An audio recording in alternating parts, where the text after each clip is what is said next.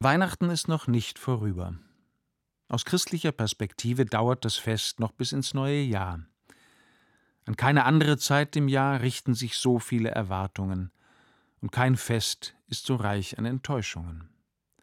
Doch ein Mensch inmitten dieses jährlichen Schlamassels scheint schier unenttäuschbar zu sein, das Kind in der Krippe, dessen Geburt die Christen am Weihnachtsfest feiern. Irgendwo las ich mal die Geschichte von dem kleinen Jakob, der am späten heiligen Abend allein an der Krippe steht. Lange schaut er die Figuren an, bis sie scheinbar lebendig werden und sich langsam zu bewegen beginnen.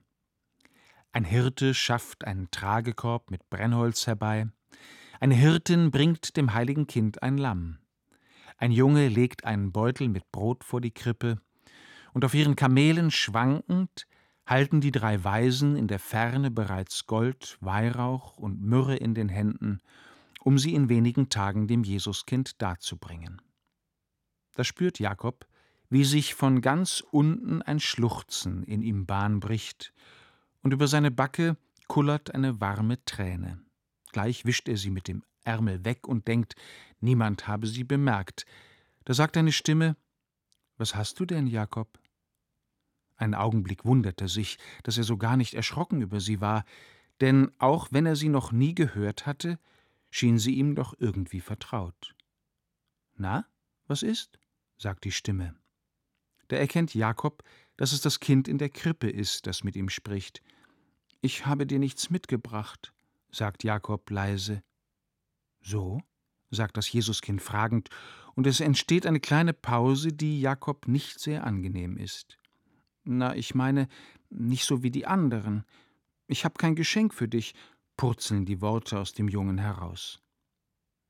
Darf ich mir was wünschen? fragt Jesus. Oh ja, sagt er ohne Zögern, und plötzlich großzügig geworden ergänzt er, du hast drei Wünsche frei. Ich wünsche mir von dir den Aufsatz, den du gestern in der Schule zurückbekommen hast. Jakob erschrickt, und für eine Weile verstummt er. Ungenügend hatte mit dem berüchtigten roten Kuli darunter gestanden. Aber der war vollkommen missglückt, antwortet Jakob.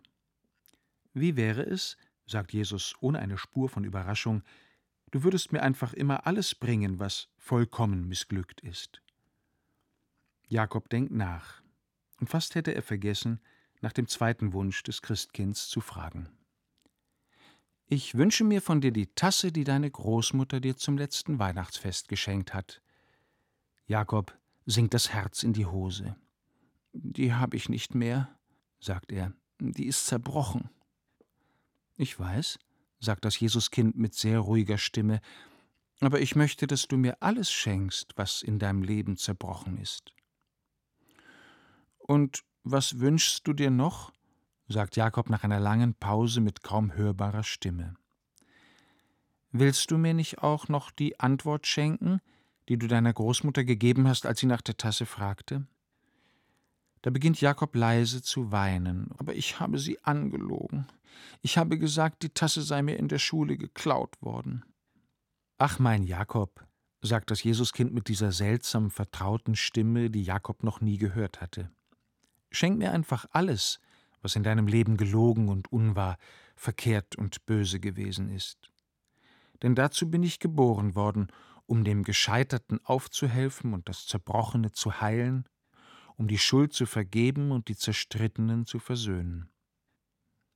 Jakob richtet sich auf, und es ist, als stiege von dort, wo am Anfang der Schluchzer kam, ein Gefühl von Trost auf, ein tiefes Empfinden von Freundschaft und Glück.